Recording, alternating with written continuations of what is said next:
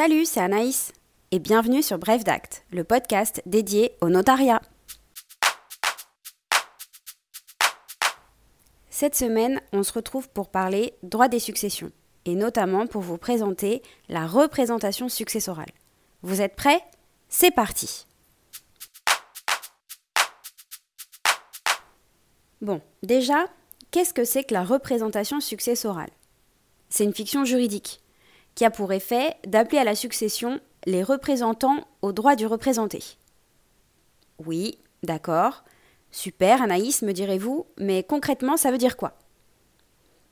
Elle permet à un enfant d'hériter à la place de son père ou de sa mère dans la succession de son grand-père ou de sa grand-mère. Mais il faut toutefois quelques conditions. C'est pas automatique.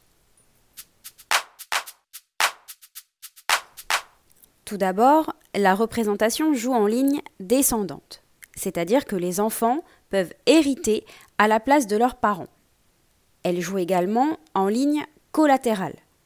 Ça signifie que les enfants des frères et sœurs du défunt peuvent hériter à la place de leurs parents dans la succession de leur oncle ou de leur tante.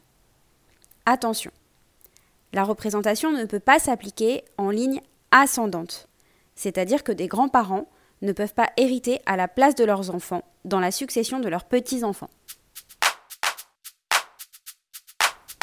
La représentation impose une pluralité de souches. Oui, mais c'est quoi une souche? C'est une lignée. Elle correspond à l'ensemble des descendants du défunt. Par exemple, si j'ai deux enfants, alors ma succession sera composée de deux souches. Donc si vous avez bien suivi, le défunt doit avoir au moins deux enfants ou deux frères et sœurs pour que la représentation puisse s'appliquer. Le partage de sa succession se fera par souche et à l'intérieur d'une souche par tête, en fonction du nombre d'héritiers. La représentation s'applique dans trois cas prévus par la loi. Pour que l'on puisse représenter son auteur, alors ce dernier doit être soit prédécédé, soit avoir renoncé à la succession, soit être indigne. Pour le prédécès, je crois que vous pouvez deviner ce que cela signifie, pas besoin de plus de détails. Pour la renonciation, je vous renvoie au podcast sur l'option successorale. Il existe simplement une petite particularité dans ce cas, si après avoir renoncé, le renonçant a d'autres enfants qui n'ont pas pu le représenter parce qu'il n'était pas encore né, eh bien ils pourront récupérer leur part au moment du décès du renonçant. Enfin, en ce qui concerne l'indignité, je vous explique ce qu'il en est tout de suite. L'indignité, c'est une sanction qui permet d'écarter un héritier qui a été reconnu coupable, entre autres, de meurtre sur la personne du défunt ou bien de tentative de meurtre.